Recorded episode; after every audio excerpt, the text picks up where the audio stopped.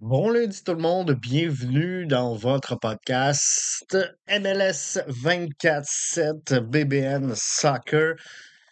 Jeff, Jeff, Jeff, Jeff est là avec vous pour euh, regarder les prédictions, mes prédictions dans l'association de l'Est pour la saison 2024 qui, je vous le rappelle, débute ce mercredi, gang.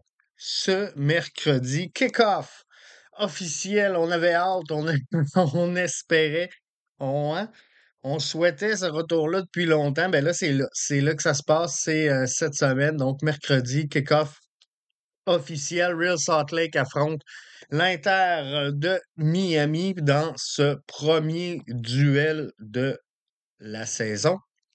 Et on va avoir une belle semaine pour vrai. Euh, tu sais, Columbus, Columbus, Atlanta, ça va être un bon match. LAFC Sanders, ça risque d'être très bon également. C'est sûr que euh, Orlando CF Montréal, ça va être, euh, ça va être bon également, puisqu'on est partisan. on a le week-end prochain, LA Galaxy, Inter Miami.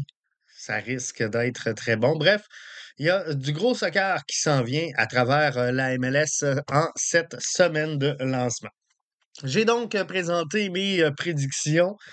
tout le monde, tout le monde, tout le monde est surpris. Jeff, Jeff, Jeff, Jeff, c'est Chauvin, Jeff. J'ai mis le CF Montréal quatrième. Je vous explique mon point de vue. CF Montréal termine la saison 2022 au deuxième rang.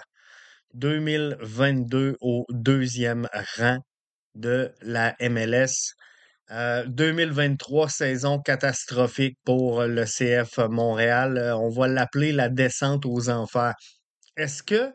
Euh, oubliez là, la saison 2023, 30 secondes. Oubliez la saison 2023, 30 secondes. Regardez ce que le CF Montréal a réalisé en saison 2022 et dites-moi en quoi l'édition 2023 et 2024 est à ce point inférieure à l'édition 2022 du CF Montréal. 2023, euh, je suis d'accord avec vous. CF Montréal prend toute une débarque. Mais je pense que beaucoup, beaucoup, beaucoup de cette, descente-là repose sur les épaules de l'entraîneur-chef du CF Montréal. Parce que malgré les départs qu'on a eus du côté du CF Montréal, est-ce que euh, le personnel de joueurs, l'équipe, l'effectif sur le terrain explique que le CF Montréal part de la deuxième place à la dixième place. La réponse, là, si vous voulez être objectif, puis vous, avez le droit de me critiquer, vous avez le droit de dire que je vis dans mon monde de licorne. Fait, pensez comme vous voulez, là. Je, c'est un peu comme Sébastien Breza là-dessus. Mais pour vrai, là, moi, je vous le dis, l'édition 2023 versus 2022 n'explique pas que le CF Montréal parte de la deuxième place pour aller se positionner à la dixième place. Est-ce qu'on avait un recul? Avec le départ de Koné, avec le départ de euh, Johnston, avec le départ de Mihailovic, avec le départ... Il y en a eu des ventes en 2022. Est-ce que ça explique un certain recul dans l'alignement? Ismaël Koné n'était pas partant. Kai Kamara a joué au-dessus de sa tête. Euh, fallait pas s'attendre nécessairement à, ce que ça se récidive en, 2023. Et on l'a vu du côté de Chicago, il n'a pas réussi à relivrer. Mais ce que je veux dire, c'est que malgré tout, tu sais, Mihailovic avait eu une mauvaise saison, blessé, il est revenu jamais au niveau qu'il avait atteint avant euh, sa blessure.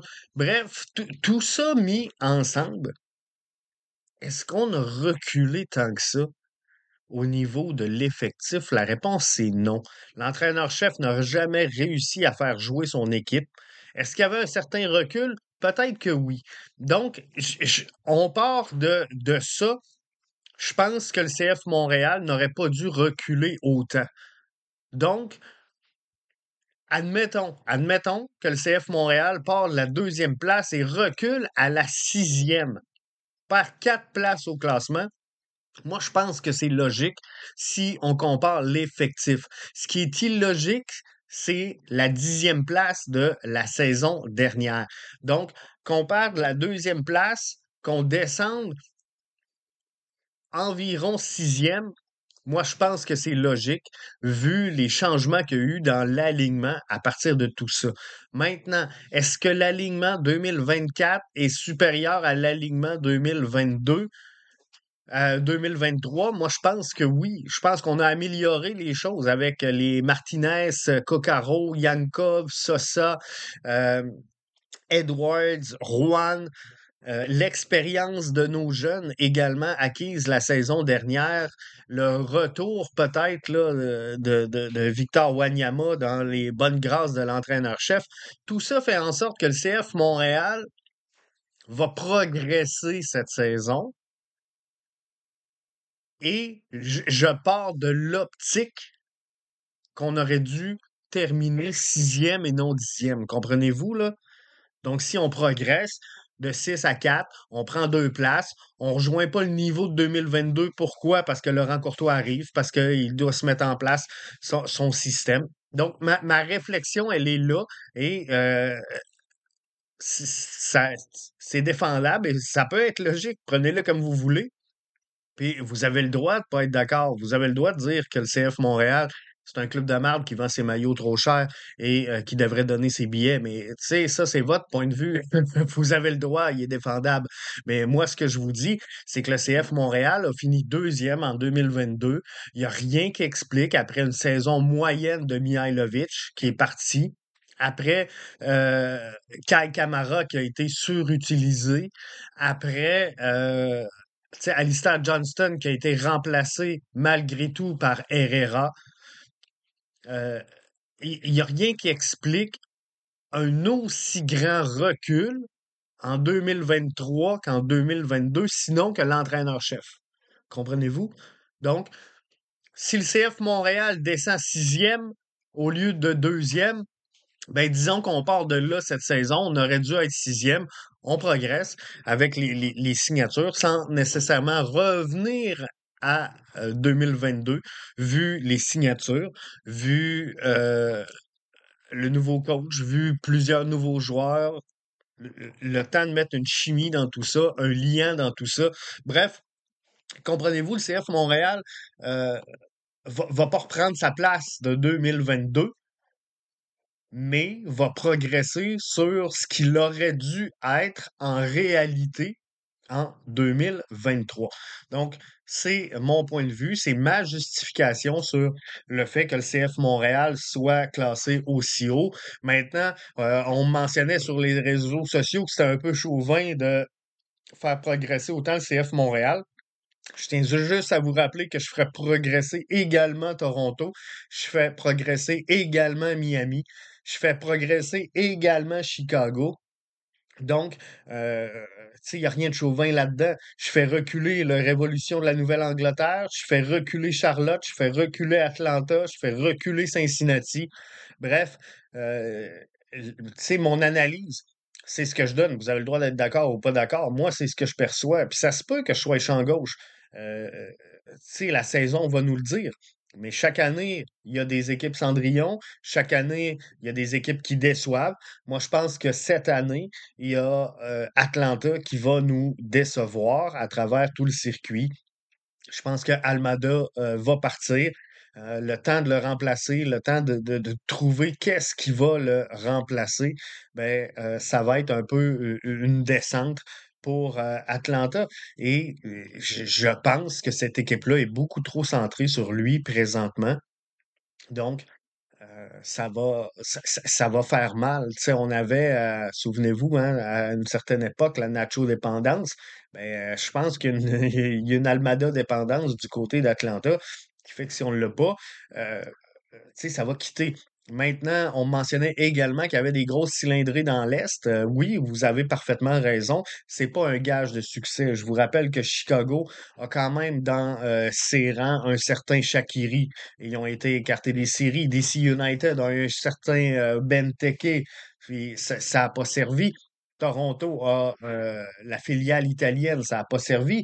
Miami a toujours bien joué la moitié de la saison avec Lionel Messi, euh, Sergio Busquets et euh, Jordi Alba. Ils ont progressé d'une place seulement au, classement la saison dernière. Bref, euh, c'est pas parce que tu as une grosse cylindrée que tu vas avoir nécessairement du succès. Et ce qu'il faut pas oublier également, lorsque tu as beaucoup de, de, de grosses cylindrées, c'est que ces joueurs-là sont souvent à l'extérieur du club. Thiago Almada, moi, je pense qu'on le perd à- en milieu de saison pour euh, Atlanta. Je pense pas qu'il fasse la saison 2024 au complet à Atlanta, mais oubliez pas, il va aller rejoindre l'équipe jeunesse argentine, il va aller rejoindre l'équipe euh, argentine normale. Bref, il va sortir à une coupe d'occasion et, risque de manquer des matchs importants pour euh, sa formation. Mais tous les joueurs, tous les clubs qui ont des grands joueurs, euh, ils vont tous les perdre à un moment donné ou un autre pour des, sélections nationales. Ça aussi, ça peut euh, nuire à certaines équipes et coûter certains points. Donc, c'est euh, vraiment ce qui, ce qu'il faudra regarder, ce qu'il euh, faudra regarder chez euh, l'ensemble des, formations. Donc, euh, on, on suit ça pour vous, mais ça commence mercredi. Ça commence mercredi du côté de la MLS.